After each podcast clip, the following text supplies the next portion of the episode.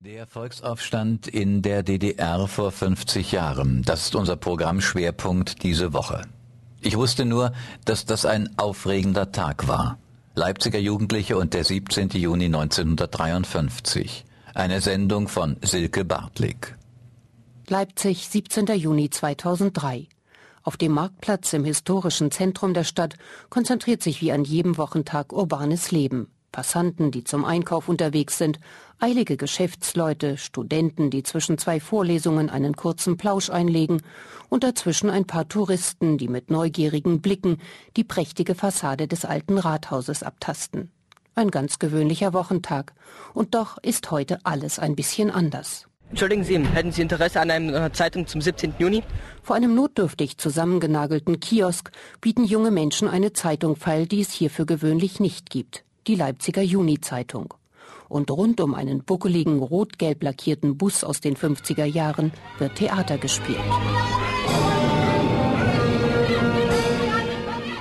Am 17. Juni 1953, vor genau 50 Jahren und vier Jahre nach Gründung der DDR, kam es in vielen Städten und Gemeinden im Osten Deutschlands zu einer spontanen Volkserhebung.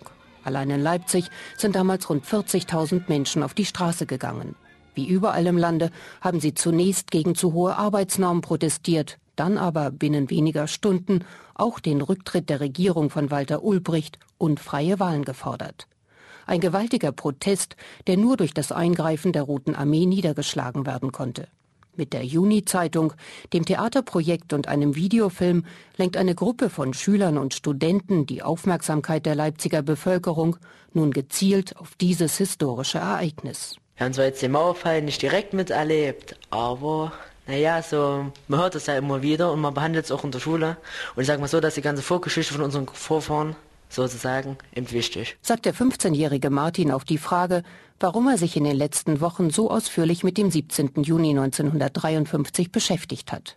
Mehr über Geschichte und Lebensverhältnisse der eigenen Eltern und vor allem der Großeltern wollten auch die anderen Jungs erfahren, die zusammen mit Martin an der Geschichts AG des Georg Friedrich Lichtenberg Gymnasiums teilnehmen und von Elge Urban für das Zeitungsprojekt 17. Juni gewonnen werden konnten. Ja, mich haben immer schon Themen interessiert, um die andere einen Bogen gemacht haben. Also so die heißen Kartoffeln oder die dicken Bretter, wenn Sie so wollen. Ich habe das begonnen mit einer Spurensuche nach jüdischen Nachbarskindern, die sehr aufwendig war in der Recherche und habe dann aber festgestellt, dass das, was rausgekommen ist, einfach toll war.